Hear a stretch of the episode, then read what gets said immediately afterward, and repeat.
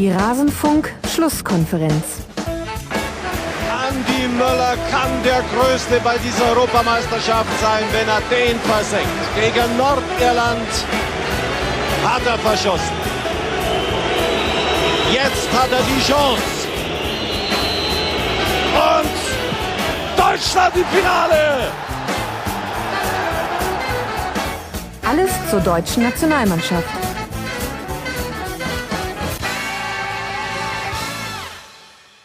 Einen wunderschönen guten Tag. Ihr hört die Rasenfunk-Schlusskonferenz, eine EM-Ausgabe zum Spiel Deutschland gegen Polen. Wir werden alle Tore in aller Ausführlichkeit besprechen. Es wird eine ewig lange Sendung. Ihr werdet euch noch wundern. Ich habe zwei Gäste bei mir, wie es oft der Fall ist im Rasenfunk und besonders in der Schlusskonferenz. Und das ist zum einen der Sven aus dem schönen Hamburg. Servus Sven. Moin, moin. Sag uns doch mal kurz, woher kennen wir dich denn? Ähm, vielleicht von Twitter, äh, da bin ich als Herzi unterwegs. Ähm, ich habe auch mal selber gepodcastet, damals beim Rautenradio mit Florian zusammen. Und äh, ja, das sind so, glaube ich, die größten Möglichkeiten, mich aus dem Internet zu kennen. Mhm. Und außerdem mit dabei, wir freuen uns sehr, dass wir ihn in hervorragender Qualität hören. Servus, Gianni. Hallo zusammen, Grüße. So, Gianni, was machst denn du so? Ja, das ist eine gute Frage. Es fragen sich viele um mich herum. Snapchat. Und, äh, genau, Snapchat. Und die meisten finden das total lustig, dass ich mit solchen Dingen auch noch Geld verdiene. Ja, ähm, mega. Das ist wirklich Hammer, ne? So ein kleiner Jungentraum. Man darf Dinge machen, die Spaß äh, ja, bereiten und kriegt da sogar noch Geld für. Unverschämt. Unverschämt ist das. Ja, nee, also ich arbeite in der Sportredaktion der Rheinischen Post in Düsseldorf und äh, mache da unter anderem so nette Sachen wie DFB-Funktionärswesen und sowas, also alles so die fiesen Sachen, die sich im Sport herumtreiben. Und ja, das macht schon enorm viel Spaß. Mhm. Wenn du bei fiesen Dingen bist, die sich im Sport herumtreiben, dann bist du auch der perfekte Gesprächspartner für dieses Spiel Deutschland gegen Polen. Ich habe schon mit einem lauen Witzchen begonnen, indem ich gesagt habe, wir wollen alle Tore ausführlich besprechen. Es ging 0 zu 0 aus. So viel Spoiler sei erlaubt, liebe Hörer. ähm, Nichtsdestotrotz bin ich mal gespannt, äh, was ihr so für eine Meinung zu diesem Spiel habt. Ich denke, da kann es auch auseinandergehen. Lasst mal ganz am Anfang beginnen, bei den Startformationen. Sven, äh, bei Deutschland nur eine Änderung, Hummels für Mustavi, sonst unverändert. Mein erster Gedanke war, ach, interessant, wir haben vielleicht doch schon eine erste Elf, die vielleicht auch schon in der K.O.-Runde dann so aussehen würde. Oder ist das noch verfrüht? Nee, also das ist ja recht wahrscheinlich. Also, ähm, wie gesagt, wenn du den Sicht, äh, also den, den wichtigen Torschützen aus dem ersten Spiel rausnimmst, ähm, der in der Abwehr ja funktioniert hat, über weite Strecken dann doch ähm, gegen Hummels und das werden wir ja dann später im Spiel auch hat man das ja auch gesehen. Also äh, da waren ja einige Szenen von Hummels bei, die einfach fast Boateng-Niveau erreicht haben. Hm. Das, das meinst du jetzt natürlich ausschließlich lobend. Ja, natürlich. Ja. Ähm, ja, mich jetzt ehrlich gesagt überrascht, Gianni, ähm, dass es, ja, oder was heißt überrascht? Ich habe noch Möglichkeiten gesehen, sowohl auf der Position von Draxler als auch natürlich die Frage, soll Götze oder Gomez starten? Ja, absolut. Also ich habe, wir hatten im Vorfeld haben wir auch so ein kleines äh, Taktikvideo gemacht zum zweiten Spiel und da wäre mein Vorschlag gewesen, ähm, Draxler auf jeden Fall ein bisschen eine Schonzeit zu geben und dafür Schürle äh, einzuwechseln, naja, ob es äh, mit dem jetzt 90 Minuten besser gewesen wäre, keine Ahnung. Aber ich fand, man hat auch jetzt wieder gesehen, so in den Minuten, in dem Schürle, ich bin jetzt kein großer Schürle-Freund, aber in denen er jetzt drin war, hat er dann doch ähm, ein, zwei Akzente gesetzt auf der Position. Ähm, wäre für mich vielleicht schon früher ein Versuch wert gewesen. Ähm, dass er jetzt mit Hummels in der Innenverteidigung ähm, wieder gestartet hat, dass er mit seiner, ja, mit der Innenverteidigung, mit der er auch in das Turnier ja gehen wollte, ähm, dass er die, der jetzt die, der jetzt die Chance gibt, sich einzuspielen. Das fand ich jetzt halbwegs noch logisch, obwohl ich Mustavi jetzt auch nicht besonders schlecht ähm, mhm. gesehen mhm. habe im ersten Spiel, unabhängig von seinem Tor. Ähm, das war aber für mich noch irgendwie nachvollziehbar vorne. Gut, das ist so ein bisschen das Yogi-Ding, ähm, dass er halt eben nicht extrem gerne wechselt ähm, und erstmal seinen Leuten, äh, auf die er dann am Anfang gesetzt hat, ganz, ganz lange Vertrauen schenkt. Ich glaube nur auf die Dauer des Turniers äh, wird das halt eben einfach da vorne so nicht funktionieren. Okay. Ähm, das musst du mir gleich noch erklären. Ähm, aber kurz der Vollständigkeit halber noch ähm, die Änderungen auf Seiten der Polen. Fabianski für Czechny im Tor, das hatte sich schon äh, angedeutet. Ich glaube, seit gestern war bekannt, dass er eine leichtere Verletzung hat. Und äh, Grosicki für Kaputschka, der eigentlich gar kein so schlechtes Spiel gemacht hat gegen die Nordiren. Ich glaube, Grosicki hat einen kleinen Geschwindigkeitsvorteil und vielleicht war das einer der Punkte, wo Nawalka sich gedacht hat, der polnische Trainer, da kann man die Deutschen packen, wenn man über die offensiven Außen kommt. Ähm, das äh, ist die äh, Hector-Seite, der ist immer viel offensiv unterwegs, war es auch gegen die Ukraine, dann kann man natürlich auch da schöne Konter fahren. Lass mal reingehen ins Spiel. Äh, begann schon mal gut. Äh, Kedira nach, ich glaube, 25 Sekunden äh, erstes Foul, in der dritten Minute gelbe Karte nach taktischem Foul. Ähm, ohne das überzubewerten, war das ein Muster, was sich dann durchs Spiel durchgezogen hat, Sven. Äh, warst du denn damit einverstanden, dass die taktischen Fouls immer konsequent gelb gaben und ansonsten aber eigentlich nichts mit Karten geahndet wurde vom Schiri?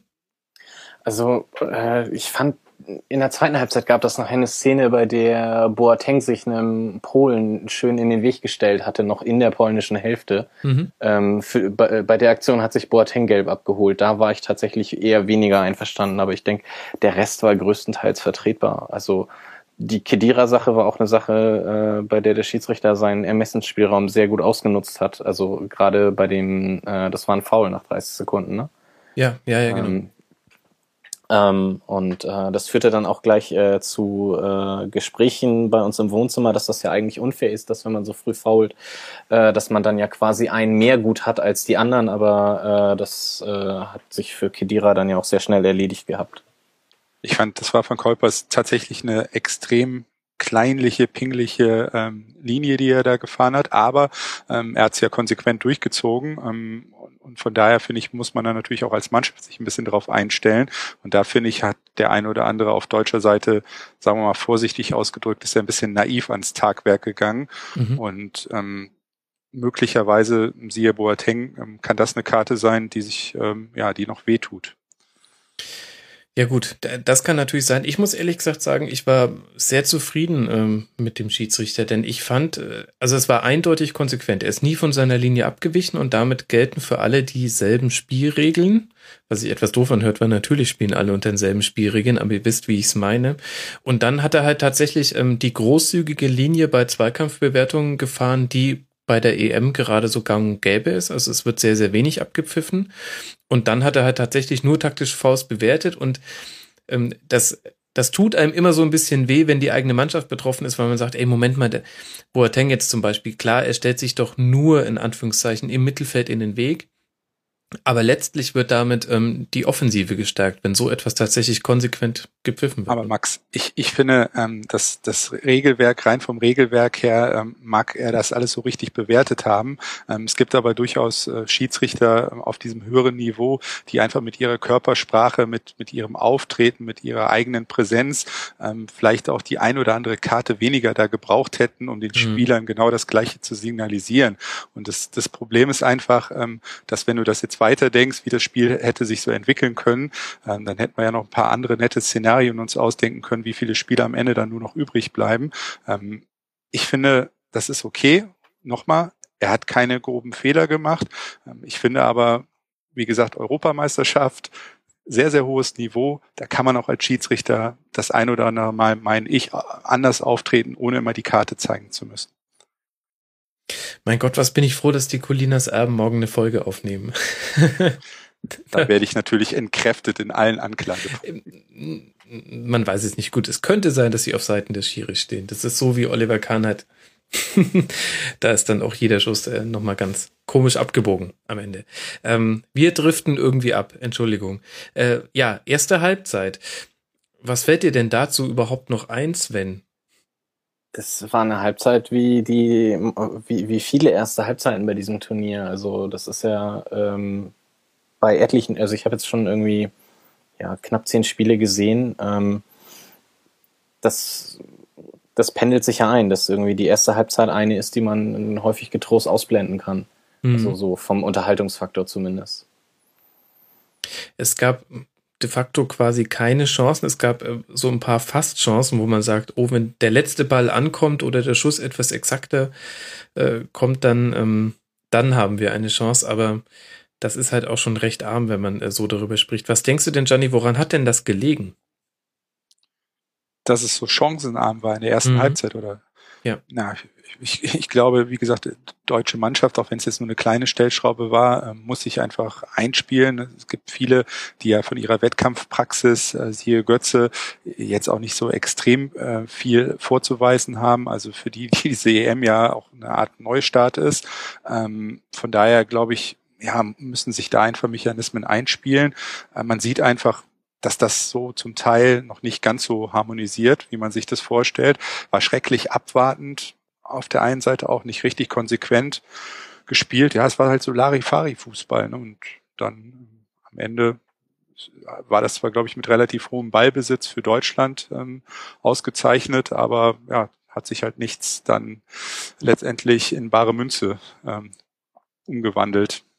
Aber Findest du wirklich, dass Larifari da die richtige Bezeichnung ist? Denn ich glaube, ehrlich gesagt, es war einfach nur sehr, sehr vorsichtig. Also sie hatten sehr, sehr großen Respekt vor Ballverlusten gegen Polen, denn genauso haben sie ja auch, wenn man ehrlich ist, zum Beispiel das Spiel in Warschau 0 zu 2 verloren.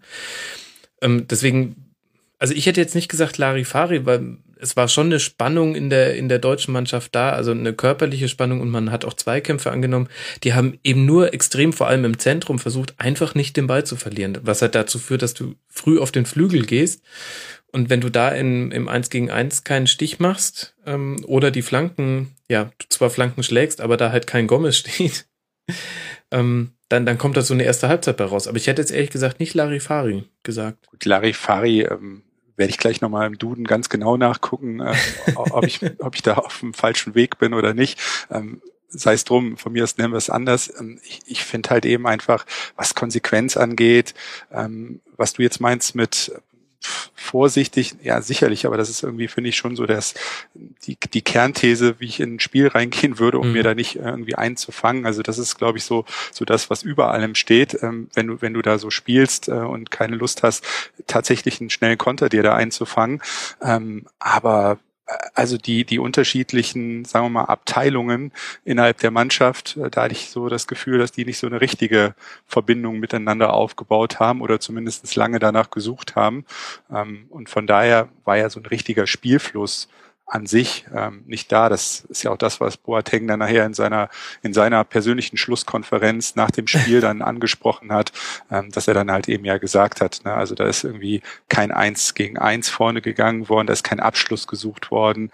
Ähm, ja, das sind so die Dinge, die ich meine, ne, wo, wo man dann am Ende so sehr mit angezogener Handbremse, finde ich, da zu Werke gegangen ist. Mhm. Und wie gesagt, ne, da war ja Aktionen waren ja da, die waren aber nur zu teilweise so schrecklich unsinnig und dann halt eben, wie gesagt, ähm, siehe Ösil, fast schon unmotivierte taktische Fouls da, ähm, die, die du dann auch nicht unbedingt brauchst, wo du dir eine gelbe Karte ziehst, die du nicht unbedingt brauchst.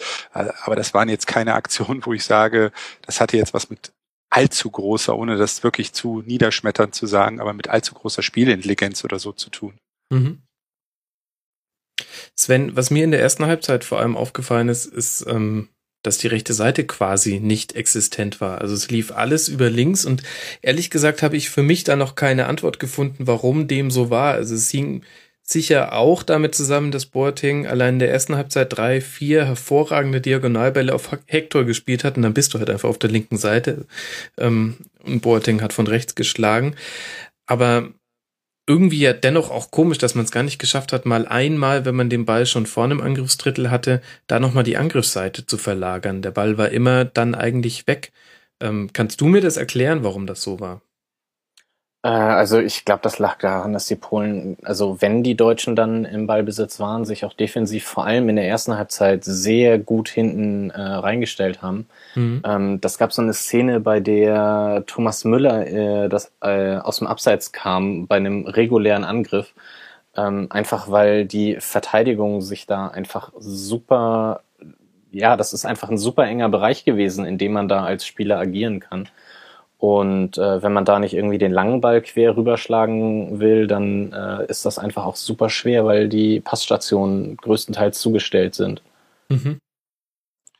Also ich glaube, vieles hängt auch ein bisschen mit der Person von Toni Kroos zusammen und seiner Dominanz ähm, da im Mittelfeld, ähm, wie er die wie er die Bälle, wie er die Offensivbemühungen steuert. Und ähm, das geht dann eher über die eine als über die andere Seite. Und ich glaube, ja, für mich ist Kidira noch so ein bisschen der Suchende bei diesem Pärchen, mhm. der oftmals ähm, Probleme hat, ganz genau so seinen Platz neben Toni Kroos zu finden. Ähm, und das ist für mich auch ein, ein Grund, warum die eine Seite mehr bespielt wird als die andere. Mhm. Stimmt, ja, das hat man auch tatsächlich gesehen. Also ähm, Groß müsste oft einfach dahin ausweichen, wo Kidira nicht war. Ähm, da habe ich auch in der Halbzeit schon mit einem äh, Journalisten von der SZ drüber ähm, herumphilosophiert.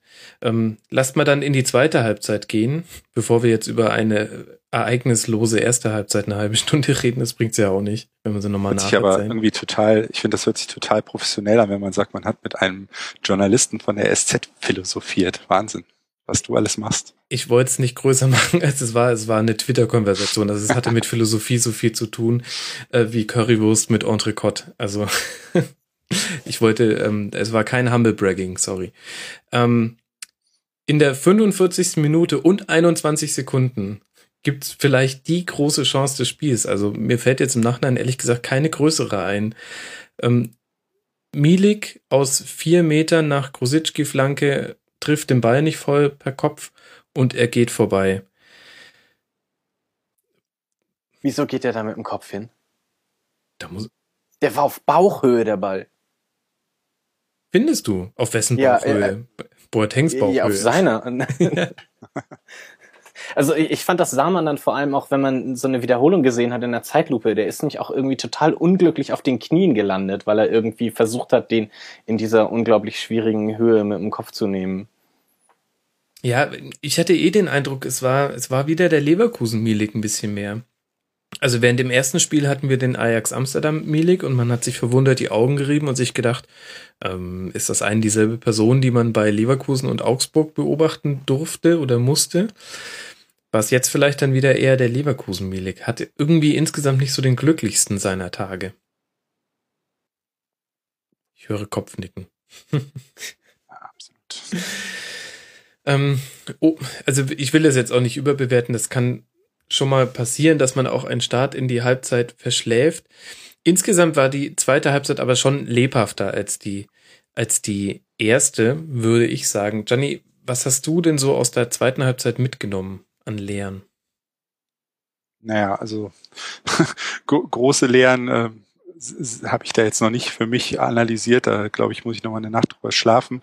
Ähm, ich finde grundsätzlich, was du schon gesagt hast, war auf jeden Fall deutlich aktiver. Ähm, man hat gemerkt, dass dann durchaus da der Versuch unternommen wurde, noch möglicherweise auf das Tor zu gehen. Aber ähm, ehrlich gesagt hätte das Spiel wahrscheinlich noch sechs bis sieben Stunden dauern können. Und so richtig hat man ja jetzt nicht das Gefühl gehabt, dass da, dass da noch irgendwas passieren hätte können. Auf beiden Seiten nicht. Ähm, ich glaube einfach, dass wichtig sein wird, dass gerade hier dieses, diese, dieses Dreieck in der, in der Offensive ähm, mit Kidira, mit äh, Groß und mit Ösil, ähm, dass die sich da noch ein bisschen was überlegen müssen, ähm, wie sie, wie sie die Steuerung des Spiels ein bisschen besser hinbekommen. Ähm, weil das war am Ende, war am Ende zu wenig und es war auch zu wenig dann ähm, sehr solide Leistung wieder von Jonas Hector, aber der hatte dann doch schon relativ viele ähm, hätte viele Impulse geben können. Da kommen dann aber viel zu wenig Flanken, finde ich, ähm, von außen in die Mitte rein. Ähm, gerade als dann auch der Gomez im Spiel war, war ja gar nichts zu sehen. da haben sie wieder aufgehört zu flanken. Das war dann das Signal. Genau. Ja. ja. Mhm. Das ist dann so ein bisschen frustrierend, ne? weil dann hast du dann diese Waffe, dann hast du endlich diese Größe, die du mit dem kleinen, mit dem anderen kleinen Mario dann nicht hast, wo sie dann die Flanken geschlagen haben. Ähm, ja, und ich glaube, das muss sich aber einfach einspielen. Das sind Mechanismen, die ähm, ja, die, die werden kommen, wenn die Mannschaft in diesen Turniermodus langsam aber sicher kommt. Da bin ich relativ zuversichtlich. Sven, da hätte ich ja jetzt gesagt, wenn wir über ein Mittelfeld-Dreieck sprechen, das ich noch finden muss, nämlich Groß, Öse, Kedira, dann hätte ich gesagt, ja, vielleicht könnte Teil des Findungsprozesses auch sein, einfach den Schweinsteiger da reinzuwerfen, den man jetzt gar nicht gesehen hat gegen Polen. Ja, aber ich, äh, also zu Schweinsteiger muss man im Endeffekt sich nur das, äh, wo lief das erste Spiel beim bei der ARD, das ARD-Interview nach dem Spiel angucken, wo er irgendwie zehn Minuten nach Abpfiff gefühlt immer noch äh, nach seiner Lunge gesucht hat. Ähm, für mich, für sicher, mich hat ihn das nahbar gemacht, ganz ehrlich. Ich habe mich ihm selten näher gefühlt, sportlich. ich hätte vermutlich nicht mehr die Hälfte von dem Laufpensum äh, geschafft, irgendwie, also bis zum Interview nicht und wäre genauso kaputt gewesen. Aber ähm, er ist halt der Nationalspieler und ähm, ja, ich, ich glaube nicht, dass der äh, große Impulse geben kann in diesem Turnier komplett aufs Turnier gesehen, weil das hätte ich jetzt nämlich, das wäre meine Anschlussfrage ja, so, gewesen. Das ist ja schon ein ganz schönes Problem. Also wir haben jetzt schon das ja, zweite so, lass ihn, Keine Ahnung, lass ihn halt irgendwie, wenn es dann Richtung Halbfinale, Finale geht, äh, äh, kurz vor einer drohenden Verlängerung reinkommen oder so. Aber viel mehr traue ich dem tatsächlich nicht zu. Ui, da müssen wir ja wirklich mit Kedira, Groß und Öse das hinkriegen, Gianni.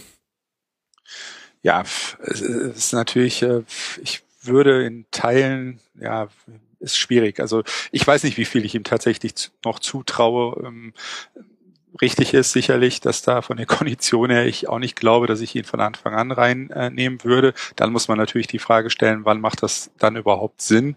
Ähm, ich glaube, da gibt's ja ganz wenige Konstellationen, wo ich sagen würde, da macht es so richtig kriegsentscheidend Sinn, dann den ähm, Schweinsteiger dann überhaupt reinzubringen. Ähm, wenn er nicht von Anfang an spielt, wenn man ihm das nicht zutraut. Das ja, wird man dann sehen. Also bin ich jetzt ein bisschen gerade überfordert, da jetzt mit so einer ähm, total Entschiedenheit zu sagen, macht, mhm. können wir Schweinsteiger noch gebrauchen, ja oder nein.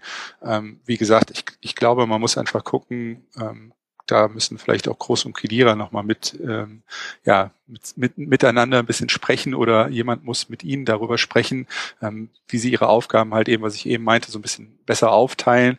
Ähm, und ja, Özil, das weiß, weiß jeder, an, an guten Tagen ähm, kann er alles, äh, wenn er Lust hat, an schlechten Tagen dann eben gar nichts.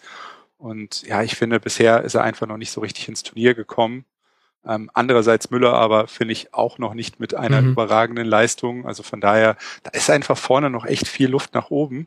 Und nochmal, ich glaube, Boateng würde sich wirklich nicht hinstellen und so deutlich äh, trommeln, ähm, wenn da nicht, äh, wenn in der Mannschaft auch nicht irgendwie so die, ja, die Sichtweise darauf wäre, ne, dass da noch deutlich Luft nach oben ist. Mhm. Und das kann einem ja auch Hoffnung geben, ehrlich gesagt. Also ich glaube, so manche andere Nationen würden sich wünschen, dass bei ihrer Nation, äh, bei ihrer Nationalmannschaft noch Luft nach oben wäre. Ja, aber wir haben es ja gesehen, wenn ich das noch kurz sagen darf, im letzten Klar. Testspiel gegen Ungarn.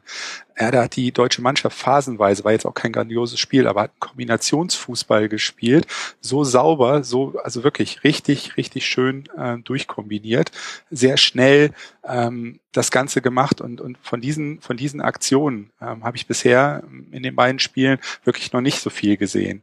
Ja, also wie gesagt, unabhängig von Ergebnis, unabhängig von, von verschiedenen Nuancen, so, so Teilaspekte des deutschen Spiels, die sind noch überhaupt nicht in Fahrt gekommen. Und deswegen, also Zuversicht ist da bei mir noch absolut vorhanden. Ähm, man muss jetzt natürlich nur mal irgendwann auch ähm, aus dem Pushen kommen. Ja. Wäre so, also ich würde mal sagen, ab spätestens Viertelfinale wäre das dann schon mal nicht so schlecht, wenn man davon ausgeht, das Achtelfinale wird noch irgendwie auf halber Felge gewonnen. Äh, Sven, ich habe tatsächlich in dem Spiel mich zum ersten Mal so richtig an die Marco Reus Verletzung zurückerinnert. Ähm, ich will Julian Draxler nicht so sehr auf die Füße treten, ist sicher sehr talentierter Spieler und ähm, man kann ihm auch nicht den mangelnden Einsatz vorwerfen, aber es fällt schon irgendwie auf, dass dass da einfach jemand fehlt, der, der mit einem gewissen Selbstbewusstsein ins Eins gegen Eins gehen kann. Hector hat gegen Piszczek ähm, das getan, was, was, was ein Hector gegen Piszczek tun kann. Das fand ich okay ähm, von Draxler war es mir ehrlich gesagt zu wenig. Und da habe ich mich zum ersten Mal zurückerinnert, Mensch, da könnte eigentlich Reus spielen. Der fehlt dann doch. Ja, glaubst äh, also wenn ich mir anschaue, wie die Polen in der Defensive gestanden haben, ich glaube nicht, dass da viel Raum gewesen wäre. Also der wäre halt eher mit dem Kopf in die Wand reingelaufen, also in die Wand von Verteidigungs-, äh, also Abwehrspielern. Ähm. Aber du musst doch ins Eins gegen Eins gehen, um so eine Ordnung aufzu. Also du löst ja nicht die komplette Ordnung auf, aber du machst, die müssen dann danach verschieben, dadurch ergeben sich neue Schnittstellen und wenn, wenn die Mitspieler mitspielen, dann kannst du die Ordnung so ein bisschen aufbröseln und das ist ja die einzige sie, Chance, die du hast. sie müssen sich halt nur verschieben, wenn du irgendwo irgendwie da durchbrechen kannst. Und äh, da habe ich tatsächlich, also gerade in der ersten Halbzeit, super wenig Raum gesehen. Also ich fand das halt auch bei der Art und Weise, wie die Deutschen dann teilweise so, ein, so einen Belagerungsfußball um den polnischen 16er rumgespielt haben. Äh, sehr interessant, dass tatsächlich in der Regel eine, wenn es hochkam, zwei äh, Stationen anspielbar waren überhaupt. Mhm. Ähm, ich ich habe da, wie gesagt, nicht viel Platz gesehen, weil also die, die, die, die Mittelfeldkette und die Abwehrkette von den Polen, die standen da halt auch super dicht beieinander. Da, da war nicht viel Raum. Also in diesem Spiel nicht. Also in einem anderen Spiel kann ich mir durchaus vorstellen, auch wenn ich kein großer Fan von Marco Reus bin, dass er da eine große Hilfe gewesen wäre. Aber in diesem Spiel glaube ich das tatsächlich nicht. Okay.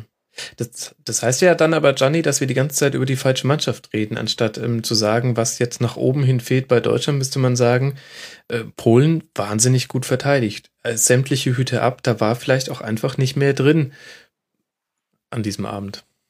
Ja, wenn man sich dann ganz einfach machen will, dann wird man wahrscheinlich dann auf der Linie ähm, ähm, ja einfach recht geben. So, so ist es natürlich. Es gab eine Mannschaft Polen, äh, die die super diszipliniert, super engagiert, äh, super aggressiv da die Verteidigungsarbeit gemacht hat, gut verschoben hat, absolut. Aber was bei den Deutschen halt eben einfach gefehlt hat, ist dann tatsächlich, hast du ja selber angesprochen, diese 1 zu 1 Situation, diesen Willen, auch mal diesen, ja, irgendwie da jemanden rauszulocken.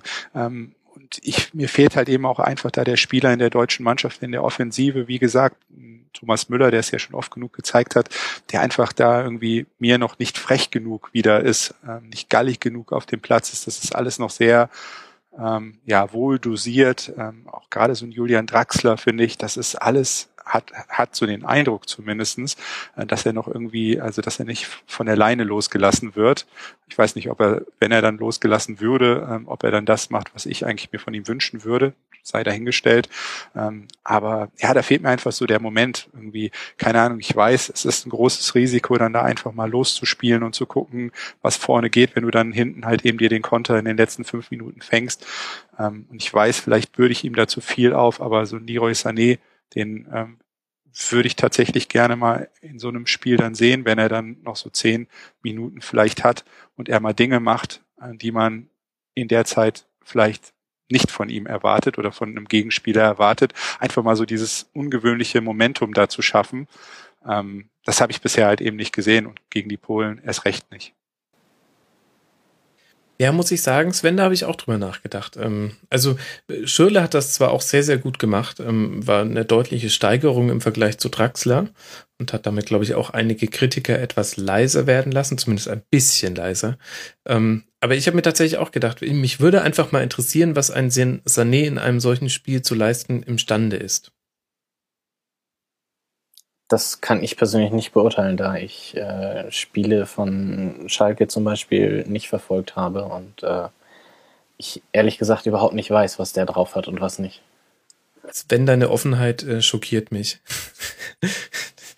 also das Ding ist halt Sané, ne? ich musste ja äh, mit äh, ja, mit ein bisschen Schmerzensgeld, was ich dafür bekommen habe, mir einige Spiele von S04 die vergangene Saison jetzt anschauen. Und ähm, Sané ist halt eben wirklich nach vorne hin an, an seinen guten Tagen ein absoluter Riese schon. Das ist sensationell, was er macht. Das Problem ist, dass er sehr offen spielt, ja, also sehr äh, riskante Spielzüge auch macht, die dich dann relativ blank dastehen lassen als, als Defensive, wenn du gerade in der Umschaltbewegung nach vorne rennst und er macht etwas, ähm, was dich dann ganz schnell wieder eigentlich nach hinten rennen lässt. Ähm, das ist ein bisschen blöd, ähm, zumal er auch eben für sich noch nicht so ganz, wird er wahrscheinlich auch in diesem äh, Berufsleben nicht mehr entdecken, dass es auch Defensivaufgaben gibt für ihn. Ähm, das ist natürlich ein bisschen problematisch, aber wie gesagt, deswegen, wenn man ihn für, für einen kurzen Zeitraum äh, Und ranlässt, passieren kann, ja. ja, würde ich sagen, dann sind alle noch, sind alle noch so drauf eingespielt, äh, dass sie dann noch Bock haben, diese Räume für ihn auch zuzulaufen. 90 Minuten lang, glaube ich, tut sich das keiner an, aber ähm, so für fünf bis zehn Minuten könnte man es eventuell mal ausprobieren. Mhm. Okay, das heißt, wir halten fest, ähm, ein 0 zu 0, ähm, sehr, sehr eng stehende ähm, Polen, ähm, aber auch noch Luft nach oben bei Deutschland. Fun Fact zum Spiel, Manuel Neuer hätte gar nicht im Tor stehen müssen. Kein einziger ähm, Torschuss kam auf sein Tor in den 90 Minuten. Ähm, Wäre auch so 0 zu 0 ausgegangen ohne ihn. Was nehmen wir denn jetzt dann mit, Johnny, ähm, fürs Spiel gegen Nordirland? Ja, es, es gibt noch ein bisschen was zu tun. Ja, äh, das äh, wird, äh, ja, hat man ja auch gesehen, äh, wenn man danach sich die, die Stimmen angehört hat, wenn man die Reaktion gesehen hat. Zufriedenheit ist anders. Auf der anderen Seite nochmal äh, in die, in die Geschichte ähm, zurückgegangen, sieht man, zweite Spiele der deutschen Mannschaft äh, waren jetzt in der Regel nie mit dem Prädikat glorreich versehen. Ähm, das sind, sind, glaube ich, wie gesagt, Mechanismen, die sich da einspielen müssen. Ich finde, das ist jetzt auch keine Schwarzmalerei. Ähm, das, wenn ich, wenn ich das Team anschaue, mir den Kader anschaue der deutschen Mannschaft, den mit vielen anderen Kadern vergleiche hier bei dieser Europameisterschaft, dann finde ich, ähm, braucht man sich da 0,0 verstecken. Das ist ein Riesenteam, äh, was wir da auf den Platz schicken können in Deutschland. Ähm, von daher das sind, sind Feinabstimmungsgeschichten, äh, die jetzt funktionieren müssen und gut gegen die Iren, äh, gegen die Nordiren. Ähm, das ist, ist glaube ich, dann aber auch nochmal, ohne das zu arrogant und unverschämt zu meinen, ähm, müsste eigentlich, naja, eine andere Hausnummer sein und durchaus machbar. Weil da sind die Polen, glaube ich, deutlich disziplinierter in ihrer ja, in ihrer Grundannahme vom Spiel, als die Nordiren das vielleicht über 90 Minuten schaffen werden. Mhm.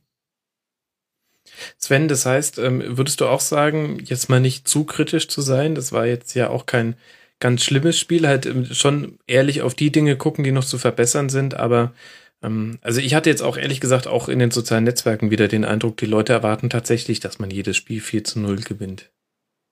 Nee, also ich denke, dass die deutsche Nationalmannschaft auch mit diesem Punkt äh, weiterhin im Soll ist. Ich meine, klar, sechs Punkte sind schöner als vier, aber manchmal kann man sich das halt nicht aussuchen.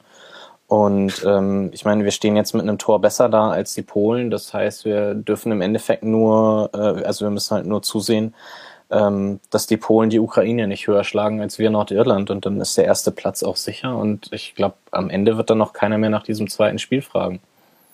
Nee, das ja sowieso nicht. Warum das, sollte das, man auch? Das, war ein, ein 0 zu 0. ja, also das, das Ziel ja. kann ja nur sein, Platz 1 zu kriegen und wenn du das mit einem Unentschieden gegen die Polen machst, dann darf sich da, glaube ich, kaum einer drüber beschweren. Mhm. Was ich jetzt eine interessante Frage allerdings finde, ist, ähm, es hat sich jetzt dadurch, dass der Achtelfinaleinzug zwar, ähm, also er ist zwar halbwegs sicher, rechnerisch noch nicht. Also man würde aber sehr wahrscheinlich auch als Gruppendritter weiterkommen, selbst bei Niederlage gegen Nordirland. Aber eben es ist nicht äh, sicher, okay, als Tabellenerster und so weiter. Ähm, eigentlich hätte ich nämlich gesagt, ich weiß nicht, wie ihr das seht, ähm, dass man gegen die Nordiren auch doch noch mal was ausprobieren kann. Also ich würde zum Beispiel einfach gerne mal Joshua Kimmich auf einen rechten Verteidiger sehen. Ähm, einfach weil ich glaube, dass er gewisse Qualitäten mitbringt, die Benedikt Hövedes nicht hat. Dafür macht Hövedes andere Dinge sehr viel ruhiger, die Kimmich noch ein bisschen aufgeregter abwickelt. Aber das wäre für mich schon so eine Stellschraube, an der man noch drehen könnte. Und eigentlich dachte ich mir, ach, gegen Nordirland, die mit ihrer Manndeckung und mit ihrer Fünferkette da hinten drin, da könnte man vielleicht tatsächlich mit einem 3-5-2 irgendwie auflaufen. Jetzt bin ich mir da aber nicht mehr so sicher. Ich weiß nicht, wie ihr das seht. Ja, also ich glaube, unabhängig davon, welche Mannschaft ich jetzt äh, präferiert hätte, ähm, würde ich, glaube ich, sagen, äh, es ist schon ganz vernünftig, wenn man sich dann für eine Mannschaft entscheidet und die mhm. dann einspielen lässt. Ich halte da jetzt dann am Ende wenig von, wenn man ähm, ja dann diese ganzen Überlegung, wie du sie jetzt auch gerade gesagt hast, zu Recht natürlich gesagt hast. Ich finde es auch interessant, ihn da zu sehen. Ich glaube einfach nur, dass das so nicht funktioniert, sondern es einfach wichtig ist, ähm, dass man das dann der Mannschaft eben Vertrauen geben muss, ähm, dass man der Mannschaft dann einfach ähm, ja auch die Chance geben muss, sich einzuspielen. Wie gesagt, unabhängig davon, wen ich da am besten geeignet halte auf den Positionen. Tatsächlich, ja, ich finde auch Kimmich sehr, sehr interessant. Ich glaube aber einfach, Hövedes gibt der Mannschaft noch eine gewisse Grundstabilität mehr. Von daher ist es schon vernünftig, ihn da spielen zu lassen.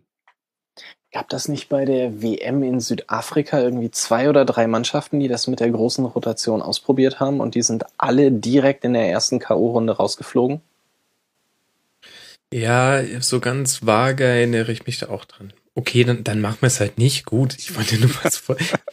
ich, ich weiß ja nicht, ich will jetzt auch nicht, ich will jetzt auch nicht zu den Schwarzmalern gehören. Allerdings muss ich sagen, äh, dass ich schon eine gewisse Asymmetrie im Spiel nach vorne sehe und ähm, auch, auch in den offensiven Aktionen von Höwe, das, ähm, das, das hat halt eine andere Qualität, ohne dass ich jetzt sagen will, er, er wäre schlecht. Und natürlich kann es auch reichen, und mein Gott, wir sind Weltmeister geworden mit einem ganz großen Teil ähm, dieser Mannschaft. Also wie gesagt, ich will nicht alles äh, schwarz malen, allerdings ähm, sehe ich ehrlich gesagt auch keinen Plan B. Also ähm, selbst Gomez wird jetzt sehr, sehr spät reingeworfen in so ein Spiel, wo ich gesagt hätte, okay, das ist der klare Plan B. Wenn es mit dem Wusler nicht klappt, dann werfen wir den, den, den Brecher rein und umgedreht. Und ehrlich gesagt habe ich aber nicht gesehen, dass ich das Spiel der Mannschaft darauf angepasst hätte, bis auf Jerome Boateng, der gleich direkt nach Einwechslung mal eine Flanke Richtung Gomez geschlagen hat. Die kam allerdings nicht an. Und ich hätte ehrlich gesagt gerne einen Plan B. Ich glaube, ab einem gewissen Grad des Turniers, ich würde sagen ab Viertelfinale, ähm, entscheiden die berühmten Kleinigkeiten und dazu kann es gehören, dass man den Gegner mal überrascht. Und wenn es nur ist in den letzten 15 Minuten. Ja, ja aber willst du dem äh, Gegner dann schon gegen Nordirland zeigen, was du äh, noch hast? Ja, äh, schwierige Frage jetzt natürlich, aber du kannst, ähm, ich glaube halt, die Zeit, äh, also es ist sowieso sehr, sehr schwierig in einem Turnier ähm, zu experimentieren, in Anführungszeichen. Aber wenn, dann ist das, glaube ich, tatsächlich das letzte Spiel, wo du nochmal was ausprobieren könntest. Du musst natürlich nicht. Du kannst natürlich sagen, wir gehen mit der Aufstellung wieder rein oder mit etwas ähnlichem und auch mit dem äh, Spielstil, der dahinter steht. Aber dann Aber bin ich, glaube, ich nicht so überzeugt davon, ob man tatsächlich umschalten kann mitten im Spiel auf, eine, auf was anderes.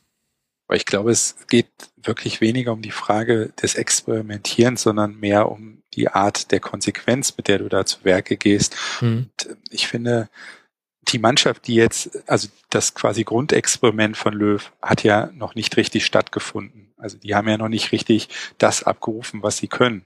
Wenn ich das Gefühl hätte, dass die Spieler, die da auf dem Platz stehen, schon äh, annähernd an ihrem Leistungsniveau wären, dann finde ich, ähm, wäre es tatsächlich mhm. aber mehr als an der Zeit, über Experimente nachzudenken, weil man dann ja glauben würde, da geht ja gar nichts ähm, vom Zusammenspiel her. Ich finde aber die individuelle Klasse der einzelnen Spieler, bis auf Toni Kroos, der jetzt äh, und Boateng vielleicht und gut Neuer, der ist ja nicht ähm, so jetzt mindestens in der letzten oder in der Partie gegen Polen zeigen musste, ähm, da sind ein paar bei, die wirklich schon, schon auf Betriebstemperatur sind und ein paar, die wirklich noch so richtig schön, aber richtig schön smart im Schlummermodus sich da befinden. Ähm, und da ist es halt eben irgendwie gefragt, dass da jetzt mal langsam die auf Spannung kommen und ein bisschen, wie ich es eben ja schon gesagt habe, ein bisschen Gas geben, ein bisschen aus dem Pushen kommen.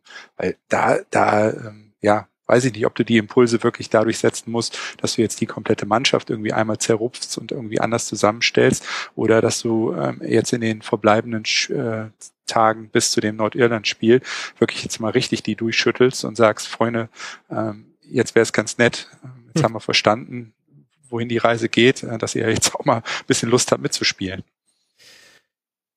Okay, ich gebe euch recht. Ihr habt, äh, ihr, ihr, habt mich überzeugt. Ähm, das, äh, das ist schon alles sozusagen.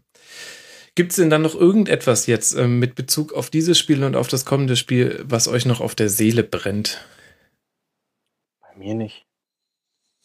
Es ist auch spät und ähm, eigentlich wäre es auch ironisch, wenn wir jetzt fast in Halbzeitlänge über ein 0 zu 0 sprechen. Gianni, äh, hast du noch was zu ergänzen? Nee, absolut nicht. Ich meine, man kann ja wirklich heilfroh sein, dass es jetzt im Rahmen dessen, was man sich so wünschen kann, da friedlich geblieben ist in äh, Paris, zumindest was so die letzten Nachrichten anging. Ähm, deswegen wäre es ganz nett, wenn wir auch uns weiterhin über langweilige Fußballspiele oder noch nicht so optimal laufende Fußballspiele unterhalten könnten oder werden und nicht über irgendwelchen anderen Mist und Dreck, der da so am Anfang ähm, in Frankreich äh, war. Ja, ja. Sorry für, für die äh, pathetischen Worte, aber das, das wäre tatsächlich klasse. Dann können wir uns auf sehr hohem Niveau und auch ganz leidenschaftlich darüber unterhalten, was alles sonst noch nicht so gut im deutschen Spiel läuft. Genau. Und generell möchte ich den Appell an die Welt richten, seid mal nicht immer alle so negativ.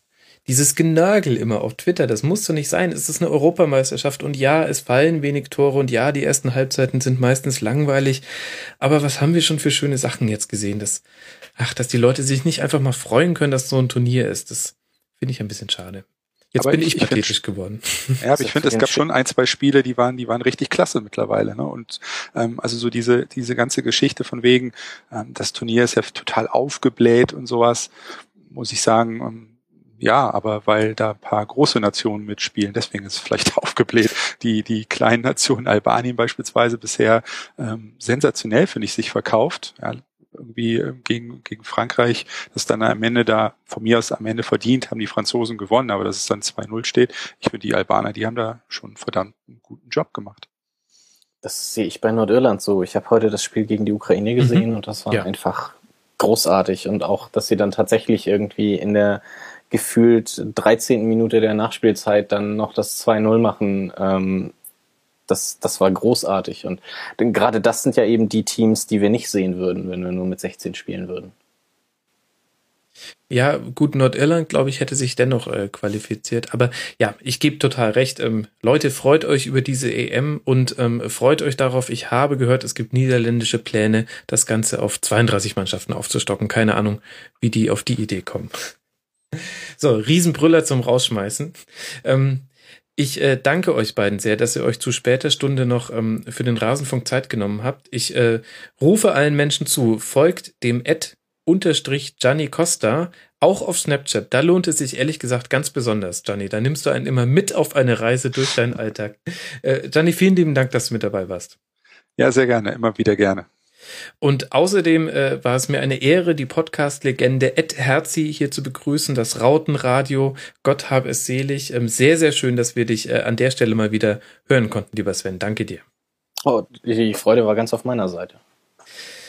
Ach, es ist einfach so schön harmonisch hier. Liebe Hörer, dann danke ich auch noch euch fürs Hören. Äh, danke für die 1000 iTunes-Rezensionen. Ich war sehr überrascht und äh, sehr positiv. Also ja, ganz toll. Ähm, ich bin immer noch rot von all den Komplimenten. Ähm, wir hören uns sehr wahrscheinlich auch nach dem Spiel gegen Nordirland. Sehr wahrscheinlich wird es auch dazu eine Schlusskonferenz geben. Und wie immer gilt, wenn euch auch generell ähm, Sendungen zur EM interessieren, dann abonniert den Kurzpass, unsere neue Sendung, die ungefähr die Länge hat wie das, was wir ihr jetzt gerade gehört habt. Und wenn nicht, dann hören wir uns erst in der nächsten Schlusskonferenz. Bis dahin euch eine gute Zeit und freut euch einfach über dieses Turnier. Macht's gut, bis bald. Ciao.